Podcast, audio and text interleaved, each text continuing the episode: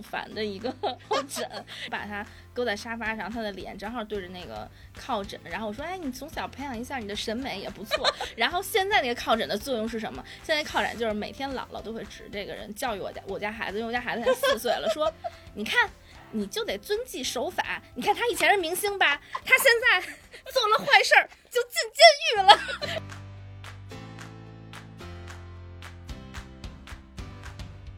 黄渤当年送的一个馒头，是所有的人收到了馒头以后都要拿这个馒头挡着脸，然后拍一张照片，然后以证实自己的是脸大还是脸小。如果脸很大的，很可能他就遮不住。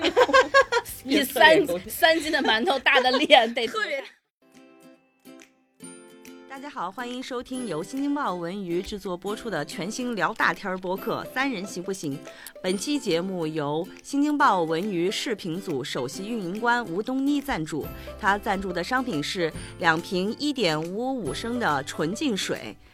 吨吨吨吨吨吨吨，谢谢你的赞助，让我们主播嗓子不堪，喉咙不疼。啊。不要笑，看我们的开场如此的随意，还自己要打一个板，对自己打板。对，今天要做一个全新的节目，我们是来自新京报文艺编辑部的。我们新一年呢，想制作的一个播客节目呢，就是那种聊大天儿的那种播客啊。先暂时定了一个名字叫“三人行不行”。我叫小 T，我是编辑部的一个搬砖的编辑，日常就在里面扎着。先有请另外两位主播自我介绍一下吧。Hello，大家好，我叫小玉。Hello，大家好，我叫小木。全是小字辈儿的是吗？我们幸福大街都是。对，我们想要年轻一点儿。对，也可以用换一个嘛，也可以。行，虽然是一个看上去很正经的媒体做的一个播客节目啊，但是其实我们想聊一些比较开心。啊，轻松。其实我们就是想记录我们聊的一些行业内的，可能没有那么不想聊特别专业的东西。对，就是八卦的一些话题，其实很有意思，就是想分享。包括幕后的呀，一些嗯，有的时候我们会去一线采访明星，或者去看一些幕后的录制节目的一些状态的时候，其实是有很多很生动的东西，但是可能它又无法体现在文字里。对啊，所以可能我们通过一个聊天的形式就可以传递给大家。其实这个节目是因为最开始的时候，编辑部每一次开选题会都觉得大家聊得很精彩。由于媒体有一些固定的形式，有的时候我觉得不及我们 编辑部开会聊的内容那么精彩。我们内部会议实在是非常的精彩，当然就不牵扯行业机密那种啊。对，这都是大家讨论选题的一些氛围，还是挺挺好的。嗯。传统媒体可能会让人感觉比较的正经，那确实也是它的一个属性。但是我们编前会聊的时候，其实不是那么的正襟危坐。然后在这个时候聊的话题也并不仅仅是行业，可能由行业发散出去，聊的是每一个人的生活，大家都会有共鸣。在这种情况之下，就聊的我觉得挺有趣的。嗯，就是因为这个原因，我觉得我们三个人可以把有趣的编前会聊天做成一档播客，在这里边聊一聊。啊，有可能以后聊着聊着呢，会有更多奇怪的策划，也有可能会邀请一些艺人朋友来，时不时会请一些飞行嘉宾，差不多就是这些。我们关于这个节目的定位啊，那我们就火速开启我们第一期的主题，是小玉吗？因为我不知道你的艺名到底有没有换，就小玉吧。从我出道 至今一直在叫这个名字。对对对，呃，小木和小玉，就是灵感是来自于他们俩。我们这期想聊的主题呢，是聊一聊，因为春节假期会有收到一些伴手礼，像我们这个工作的性质呢，有可能有时候，呃，会有一些纪念品、电影周边呀，包括有些好朋友的明星艺人，他们也会互相赠送，表达一些心意啊。所以今天我们就想聊一聊这些东西。听两位，呃，就小木和小雨有聊过，就是。我跟你说，老年人啊，记这个名字实在是太难了。关键是你，你记不住一个我本身就叫这个名字，他把一个新起的艺名给记得好清楚。对，就是因为那一位小木同学是新起的艺名，你知道吧？我的脑子里就我是个单线条动物。对，哦，对不起，小玉。然后我其实一直是用这个名字在编辑部里混的，他居然记不住了。嗯，那话不多说，然后我先第一的反应是想问问你们有没有得到过特别一言难尽的那种礼物？也不能说是礼物吧，因为参加电影发布会啊，很多都会送一些电影相关的那个衍生品。我觉得最一言难尽的就是当年有一款爆款电影叫《捉妖记》，它因为那个 因为柯震东那个对，因为呼把，然后因为那个它中间停拍了，然后又重新找了演员来拍嘛，因为之前的艺人。呃，吸毒被抓了，然后就劣迹艺人了。到了快上的时候，其实内心里没有底的。首映是给媒体会发一个那种小的纪念品那样子的，嗯，嗯，然后还是发的，据说是他们的限量版，没有做多少的那个呼巴的小玩偶。加急做的吗？是，对，后来问是加急做的，因为他没想着做。看完上海电影节上应该是看完了电影，大家说哇太好看了，当时特别意外，中国能做出一个类似于皮克斯，呃，不能说完全是吧，这么嗯一个。动画的话还是挺厉害的，结果发了一个纪念品，然后大家拿过来一看，那个呼把真的是很惊悚，就一个小玩偶，他做的是呼吧，然后吐舌头的一个，应该是很萌的一个造型，但是拿到一看以后，那个露出了一种特别诡异的那种笑容，就特别鬼娃的那种感觉。当时看了以后，大家都觉得。这个如果是山寨的话，都山寨的不是很好。救命啊！因为我记得那个电影里的那个呼吧好像是个萝卜吧，嗯那萝卜长不是不是那萝卜，因为它本身就是一个小对妖，然后如果你要是把它的那个形象做的不精致的话，它就真的是很一 很很奇很诡异。对那后来怎么处理的？许成义他其实是在美国呃好莱坞做动画的嘛，做的也非常的好。他是知道这个动画它的后衍生品是一个特别大的一个市场，但是《捉妖记》就是他的那个遭遇的那种重拍，他也没有意想到后面的对可能太突然了，对后面的精力就全用在了哦拍上面，但是时间各种原因就非常的不尽如人意。我觉得可能真的是因为时间太紧了。因为呼把它是一个在里边是没有毛的，在电影里边，但他但他做的玩具出来是一个毛茸茸的公仔，然后那个公仔就很可怕。包括到了现在《捉妖记二》，你你看它的公仔，你依然不会觉得它会是那种、嗯那一版是只仅限于就是比如说业内的人对参加那个哦，他没有发售是吧？没有发售，应该是没有发售的。那你拿了一个限量版哎，我觉得还挺不错的这种体验。哦，这个限量版后来我送给了我的一个朋友，因为他嗯养了一只狗，那个狗就莫名其妙对那个呼巴特别的有兴趣，然后那个就成了那个阿拉斯加的一个玩具了。然后那也挺好的，有它的归处。对，嗯体现了它的价值。对，但是其实听听完小木说这个，我觉得还是挺挺不容易的。往常我们老有时候会老吐槽说，呃，这个制作怎么这么糙啊，或什么。其实有时候制片方或者主创他要面对的突发情况特别多，就一个小呼吧，你就是还能够在这么多事情底下还能惦记着做个限量版，我觉得也挺不容易的。它可能被迫成为了限量版。是的因为后来我也收到了，就是两款嗯不同，可能是第二代或第三代的壶吧。那会儿恰逢我刚生了小宝宝，然后我当时很犹豫，到底要不要让他看到这个东西。也就是因为小朋友刚出生，没有见过什么世面吧，可能勉强还能看一看。对他他没有那种害怕或者不害怕的那种判断力。对对对小玉有没有？嗯，怎么说呢？就是我这边其实没有所谓特别无语的，会有一些印象比较深刻的，嗯就是因为我不是负责电影这条线的嘛，嗯但是呢，就是有的时候可能也会有朋友想起我，然后会给我寄一些周边的产品。嗯让我至今印象最深刻，甚至还在用的，就是当年有一部。哎呀，我这么说不太好，就是人家还送了我礼物，就是 有一部烂片叫《封神》。我有一天我莫名收到了一个包裹，打开之后。它有点泛着那种胶带的臭气，然后我一看是一排那种，就是我们日常封箱子的那种胶带，但是它的胶哦带呢，上面是那个就是写着“封神”两个字，然后还有那哦些黄色的底，然后红色延展开的那种花纹，就很中式，对，就是那种符，然后上面写着“封神”。然后首先呢，当时它的口碑确实不是很好，嗯那个但这都不嗯是最重要的，嗯最重要的是那个胶带真的好臭，什么味道？特别的。臭，就是臭胶的味道。哦，就是我觉得，你没有扔也是一个奇迹。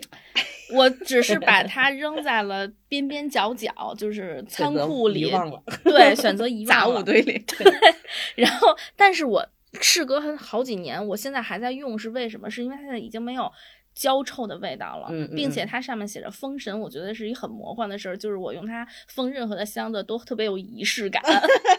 哎，有了另外一种用途人。家突然胶带断货的时候，我就突然想起了它，拿出来之后，惊喜的发现它的臭胶味儿没有了。啊，散完了，你放了几年？我真记不得了，至少四五年，大家可以查一下《封神》是哪年的，到现在就是有几年。你有一种藏酒的心态，藏了一盒胶带。关键到现在大家已经不记得这个片子了。对，当你在给人家寄东西的时候，用上“封神”这个像一个很中式画符的东西给封上的时候，对大家觉得哇，这个好有创意啊！这个是国潮单品了，对对对，会有这种感觉。对嗯因为好像是故宫还是哪里出过一个文创胶带，上面就写的“朕知道了对对对对但我觉得还挺还挺有意思的，就是你过了几年之后，突然变成一个国潮单品了。对”。电影早年间的时候，很喜欢发一个纪念品，就是 U 盘。啊，我记得嗯当时雷佳音刚出道没多久演的一一部电影叫做《黄金大劫案》，也是发 U 盘，那个 U 盘就是一根金条。就是他把那个 U 盘做成了闪闪发光的一根金条，然后哎这样子的，嗯，然后在上面打了字，就是“黄金大劫案哦，如果没有那几个字就好了。”。但是那个 U 盘，我跟你说，那是我用过最接触不良的一个 U 盘，当天拿回去就没有读出数据。你你这个一反转反的可真是。还有一个电影叫《让子弹飞》，姜文的那个，然后我今天还带过来了。这个是啥？是颗子弹，但是前面那个头呢掉了，就是这样一个子弹。它为什么掉了呢？记者们都拿着这个，然后回家了，很多人去坐飞机，嗯，然后在飞机 过安检的时候管制 就被发现了，就说你这个包里包的是什么？当时真的是北京首都机场好多人 都被查出来带的这个 U 盘，给安检看，这我这就是个 U 盘，然后说不行，你这个形状就不行，那说要么你就放弃了，然后要么你就呃想办法。后来大家又不想放弃，就把那个子弹尖儿拧掉了，然后就拿走了这个 U 盘，因为里边还有资料嘛。那个子弹我印象特别清楚，这个背后的故事真的是很好笑。就等于是当时那批外地的记者，基本上拿回去的都是一个没有盖儿的半截儿的那个 U 盘没有盖然后子的。发现跟黄金大劫案的那个很像，是的呢，莫名的串上了。黄金大劫案那个东西是方的，这玩意儿是圆的。我没想到这些背后啊，一言难尽的还有这么多故事。就是我可能除了刚才那个钥匙扣啊说了，最早期的那些偏方啊或者什么，尤其爱做文化衫那种，我是最不能理解的。到现在也爱做。也爱做对，我特别想说，就是他做文化衫，虽然我们不穿，但是就是影迷可能会穿某一个 IP 的影迷，或者爸爸妈妈 在家的时候会穿，嗯它可能会变成另外一种用途了。对，对，它至少有用，因为我是做艺人这口的嘛，然后经常接触的都是经纪公司啊，有有一阵儿，就是这些艺人们都特别喜欢做自己的玩偶，或者是哎呀自己的靠枕，像那些比较流量、顶尖流量的，他们每年都会出自己的限量玩偶，嗯他们的粉丝团都会去收集，嗯，然后甚至交换，然后但是呢。哎呀，我这样说会不会被攻击？就是其实他们彼此经常一些，尤其鲜肉型的，嗯他们也分不清到底哪款玩偶是谁，因为都长得差不多。这是他们粉丝自己跟我说的啊。然后，然后就是有时候我收到这个东西，我就会送给就是嗯我的朋友喜欢这些明星的。对，至少我觉得至少这些玩偶它。确实做的很精致，你能嗯看出他们工作室都是很用心的。我说的这个是相对前几年，他们特别喜欢把自己的照片儿印在一个就是靠枕靠上枕上，嗯然后靠枕还做的很大，抱着嗯说很羞耻，有没有？然后然后特别可笑，就好几好多好多年前，我到到现在我们家还在用的一个是就是。吴某凡的一个靠枕，然后我记得特别清楚，前几年就是他还段能播吗？可以，我不知道啊，咱们先录着。然后我我我我至今都记得，当时我家孩子刚满月的时候，然后嗯我还拍了一张照片，就是我把他搁在沙发上，他的脸正好对着那个靠枕，然后我说：“哎，你从小培养一下你的审美也不错。”然后现在那个靠枕的作用是什么？现在靠枕就是每天姥姥都会指这个人教育我家我家孩子，因为我家孩子才四岁了，说：“ 你看。”你就得遵纪守法。你看他以前是明星吧，他现在 做了坏事儿就进监狱了。然后我我闺女就特别害怕，就觉得要做人要做好事，不能做坏事。变成普法教育教科书了。然后因为好多朋友说，哎呀，这个你还不扔？我说不不不，这在我们家有警示 作用。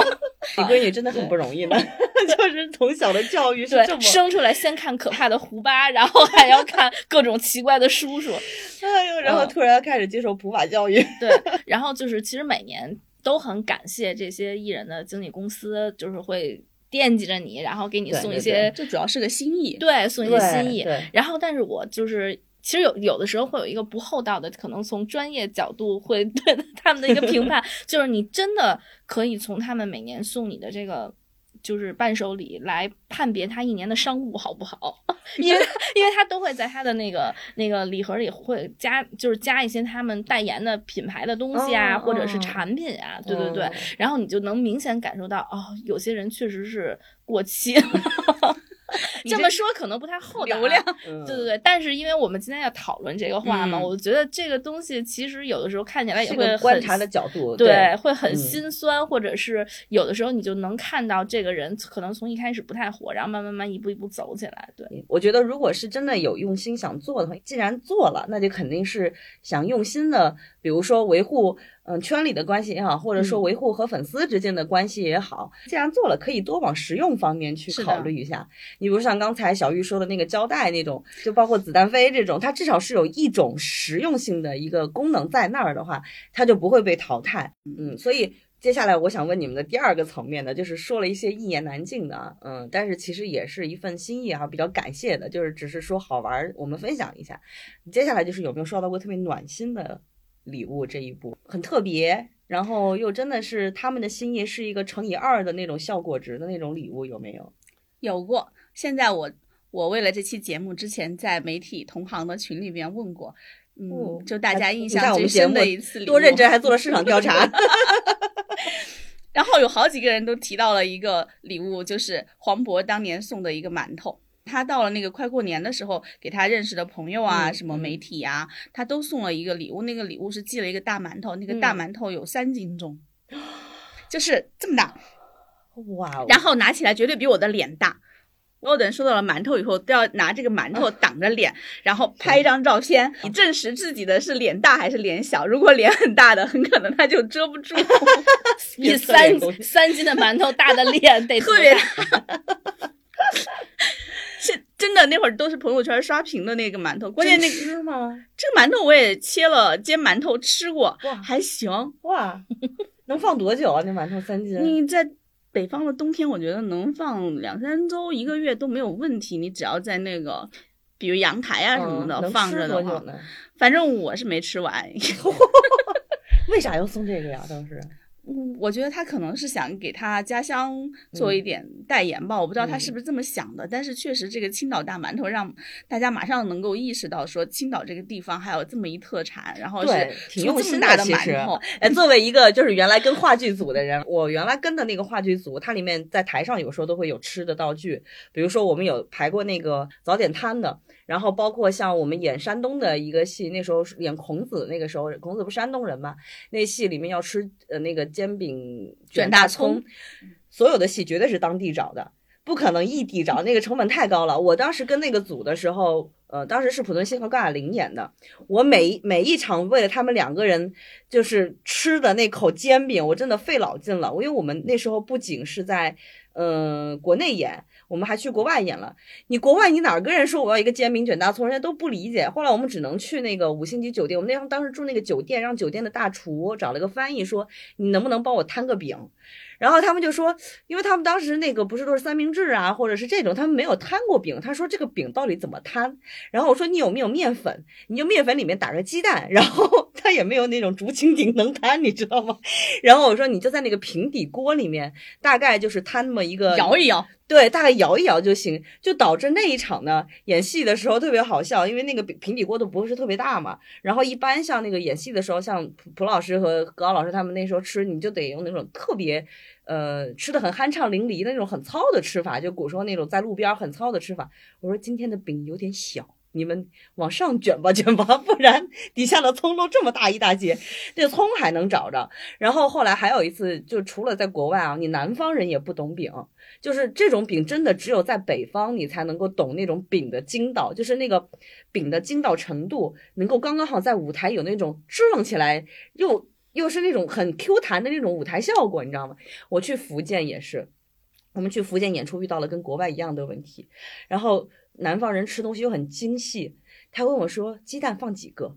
然后你的这个面和水的调和的那个比例是多少？然后那个说你这个火候到底是要什么软硬程然后度的要？三分熟五分熟。对，就类似于这种，我就疯了。我说我只是想要一个饼，你跟他说你起开我来，馒头还有续集，还有续集呢。续集就是第二年他又给我大家寄了一箱馒头，那是一箱馒头，但是那个馒头的个头就正常了，就不是那种 三斤了。大家收到了一个纸箱子，然后纸箱子打开了以后就写着青岛馒头。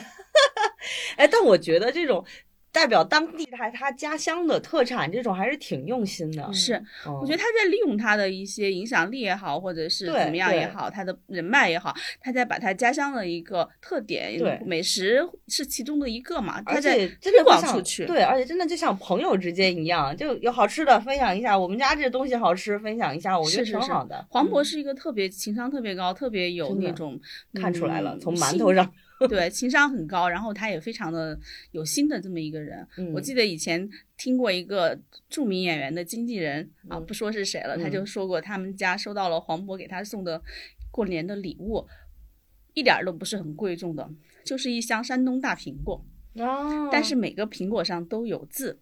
哇，就是他自己应该是去他们家，或者是他们黄渤他家或者他家亲戚，嗯。自己有果园儿，嗯。然后呢，他就去订了那个果园儿今年这一季的那个苹果，然后从那个苹果长起来以后，他就给它上面那个套上一个袋子，然后它晒，它上面就会有一个字，然后送给这个跟我说的这个艺人工作室的，就是博果爱谁谁这样子，心啊！博就是黄渤的博，然后嗯果子的果，嗯，然后爱谁谁就是哇，好用心啊，是吧？？就是他用了，他用了，可能用了那个几个月的时间，然后嗯来沉淀他这份心意。就对一箱苹果值多少钱嘛？就是但是真的是很用心，就是群发，我们收到群发的拜年短信和谁谁谁老师你好，这这个意义不一样。关于他这个谁谁谁你好，，还是那种准备了对，好久的对，他是提前准备的，感觉他像用追女朋友的那个 方方式。来对待媒体朋友们。不，但是咱家的艺人朋友呃也是对对这样的对对我我没收到过这个，但是是艺人嗯朋友收到了这个。真的太用心了，因为你说这些艺人，他们现在这个环境里面，他们自己的收入也是蛮高的，尤其是嗯很成名的艺人，他比如说他代言的商品啊，这些给他送的东西都是挺贵重的。嗯然后他在乎这个你什么东西呢？然后你给他送一箱苹果，然后苹果又本身不是很值钱，但是这份心意你一看就知道。对，很用心。因为他不缺钱，但是他缺时间，他愿意花时间去做这个东西，我觉得就是用心了。对，嗯虽然可能不不是他自己去蒙上的啊，但是他起码很几个月之前他就想对他到这个想到法了这个去做事，。对他有用心。小玉这边有没有？嗯，我觉得给我印象深刻的倒不是说它有多实用，就是嗯但是有两个确实很暖心，一个是。我记得那会儿卢靖姗就是嗯刚刚拍《战狼》火了的时候，然后那一年，呃，我忘了他当时说是捐赠给哪儿，但是他是以就是媒体朋友的名义，嗯以你的名嗯字，然后就是有一个捐赠的证书，就他替你给这个肯定是这种公益项目去捐赠了。哦对一一些钱嗯啊、然后我觉得这个嗯，这个很好。对他会给嗯你发一个那个 捐赠的那个证书，这个很有收藏价值，而且这个方式就觉得挺好的，没有造成任何浪费，然后还 对对对对对，然后因为因为他就是嗯、呃怎么说，就是我觉得他的那个想法可能很西化，就是可能。尤其他那会儿刚回来发展，然后所以我觉得他其实会有一些自己的那种想法在里边。嗯，然后还有一个我觉得很有意思，现在想想就是特别逗，也是早年间吧。然后就是当时黄子韬发歌，然后他就给媒体朋友们每一个人的送的那个碟里边，然后有一封他自己手写的信。然后虽然他的字很丑，然后到底有因为因为当时因为当时我打开那个信的第一反应是我的妈呀，就是还没有我小学时候的字好看。但是吧，看到他的那个画，你真的很感人，因为像。在那个之前，其实我对他印象并不是很好，就是我不了解他，但是我觉得嗯他可能很闹挺，而且那会儿嗯他有很多这种各种闹腾的新闻，对各种新闻吧。嗯。啊，但是因为像做这个做媒体的，大家知道，就是也不要随意去评判一个人，所以我对他就是之前不是很了解，嗯。但是就是看到那封信之后，我就突然特别喜欢这个男孩儿，就我觉得他太特。别可爱，就而且嗯。很率真，因为嗯。其实你做一个 idol 来讲，就是大家都是藏拙嘛，对，然后我觉得他那么丑的字，他都敢写给媒体，然后而且当时他的那个信真的很真诚，你可以看他不是他的团队帮他写的，就是他自己己写的，嗯很符合他的那那个种语气和态度，对，因为后来慢慢就大家可能通过一些节目，通过嗯他直播就能了解到他是一个很直爽的人，就是但嗯那可能早年间他还没有表表露出来的时候，其实就大概已经能够通过那封信感受到他的那个直爽，嗯，这还挺好的。嗯。嗯而且我觉得，嗯像我们可能就是做这行的，有一个特点，就是你会接触到刚刚起步的一些艺人的时候，他还没有那么丰富的采访经验，他会嗯跟你说话，你能感受到他真的是很真诚的给你讲他的一些经历和事情。我不是说后面的人不真诚啊，嗯就是他会就是没有那么多采访技巧的去跟你聊他的一些经历。嗯嗯，然后比如说像卢庆山，包括当时我跟他的采访，其实对我本人的影响也很大。就是他聊他母亲对抗癌症，然后就是其实是比那个癌症预期要多活了很多年。嗯然后呢，他讲他怎么面对他妈妈的死亡。其实那嗯段时间，就是我曾经也考虑过，就是像我们独生子女，然后面对父母嗯去世的这件事儿对，然后而且比如说像我又是北京孩子，我不嗯像很多外地孩子，他本身可能习惯离开爸妈嗯生活，就是可能没有给我们这种就是天天生活在一起的这种独生子女带来的冲击大。但是那次跟他聊完之后，我就觉得。呃，给给我了很大的启示，是他就讲，他说他其实后来他妈妈去世之后，他没有那么的伤心，嗯。因为他觉得有幸他妈妈可以成为他的妈妈，他可以成为他的女儿，他们嗯。两个人的关系又很融洽，这已经是很幸福的事情了。嗯。相比于那些可能即便还活着，但是关系很不好的嗯母女，或者是就大概这个意思，因为因为已经很久了。然后就当时他的那些角度，我觉得真的是会有这种文化差异的角度。嗯然后我觉得他当时我们俩聊完之后，我觉得我也豁然开朗了很多。嗯所以就是以及他给我讲的另就是很多他的一些这种经历和过往，我就特别能理解他当时为什么要送大家这样的礼物。嗯而且我觉得他当时一定是。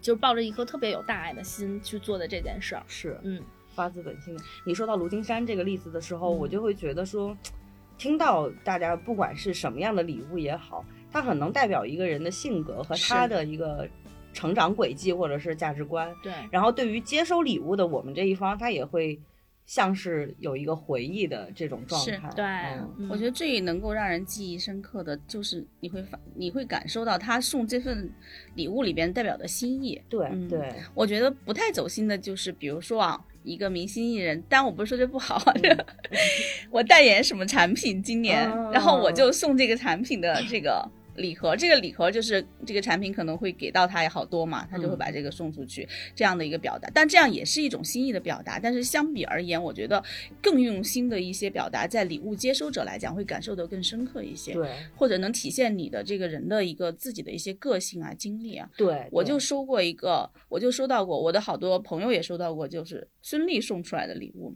有一嗯年送了一个像扫帚一样的东西，是那种高粱那个什么，对，就是扫床的。嗯有一个南方的媒体同行。就在那个，就跟我们在那聊说这是干什么的呢？然后当时北方的一个同行就跟他说，哦，在我们北方，这个是用来过年的时候辟邪的，嗯你要把它挂到门上。我在想他，在跟他开玩笑，你知道吗？他真的就把那个东西，因为那个扫帚它不是那种，他也是快过年的时候送的嘛。那扫帚那个头上不是有好多红丝线嘛，嗯。他就信以为真了，嗯。他真的就把那个挂到了自己家的门上，然后作为一个辟邪用的一个东西。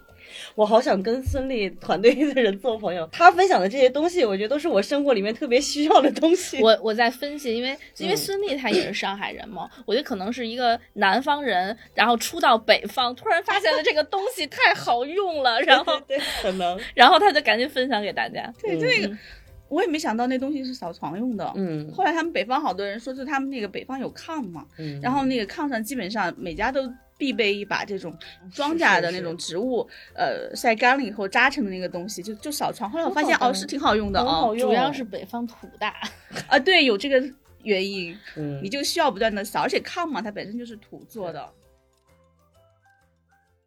礼物这个东西，它是一个承载回忆的一个东西，在我看来，对，嗯说到它的这个就是阶段性，其实你从大家送的礼物也能看出时代的发展。就像比如说，可能早期是 U 盘，现在没有 U 盘了，对，哦，更早的时候是发那个信照片儿纸，这是我嗯听前辈讲的，就是最开始的时候，他们就给大家发一个信封，那个信封里装的是这个艺人在这个剧或者是电影里边的剧照，照片啊，然后嗯拿回去，如果你要用，对、哦你得让那个报社的美编嗯去把它扫描上去。嗯几年就是我印象特别深刻的就是有一度大家流行送红包。哦我说的红包不是说给你钱啊，一沓儿红包封，空的红包。对对我记得一开始，因为我们家每次收快递都是我妈收嘛，然后我妈打开那个盒，一开始特别兴奋，说：“哇，这么厚的红包！”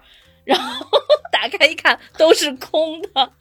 然后就像你给人发了，你知道吗？对对，也挺好的。然后，但是因为所有人都在给你 送红包，我就觉得哇，我们家的红包好泛滥呀。然后你还能看到礼品界的潮流。对对，然后吧，我们当时就想，哎呀，那个你你送红包就送红包，但是你不要往上印印生肖啊，这用不完，明年还可以继续用。对对对你可以等着一轮儿之后还能用得上。妈呀，我们家得多大地儿，就得储存这么多。那今天听小玉和小木聊了聊这么多，我觉得好玩的事儿，没有走出过幸福大街的人是感受不到这么有意思的事情的。那最后就是二位有没有想对这些呃送礼的朋友想说什么的？那肯定是感谢嘛，嗯因为在这个时候还有人记得你，这份心意就很值得有建议吗？珍惜。建议吗？再接再厉就好了，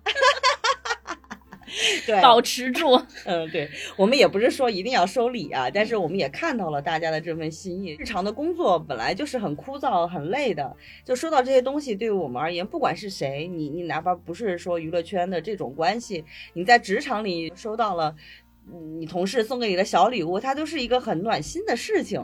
嗯，通过这个某一个侧面的一个切切面，说大家平常互通有无的时候，可以互相的，呃，通过小礼物啊，或者说像黄渤那样，我不花多少钱，但是你你花一个特别的心思，能够促进一下大家这种社交，我觉得就还是一个挺有意思的社交方式。嗯，确实给了很多启发。对说到这些东西，跟朋友之间交往和送小礼物的时候，给了很多启发。对，我我主要觉得这个就是礼物这件事儿吧，它可能是像娱乐行业一个非常小的一个侧面。对，但是它又有很多像刚才讲到这种比较有趣的故事，就是可能是从另一个角度，就是你不干这行，你可能接触不到的这么一个角度，可能去了解它背后产业里一些边边角角的小心意。包括有一些艺人的另外一面的性格，嗯，所以就是也借这个机会，谢谢一直合作的很愉快的同同行们啊，然后就呃也希望大家都能新的一年开开心心吧，嗯嗯，新的一年收到好多礼物，嗯，就收到好多关心吧，一起玩啊，一起吃个饭啊什么的都挺好的。我们三人行不行这个节目呢，以后有大家。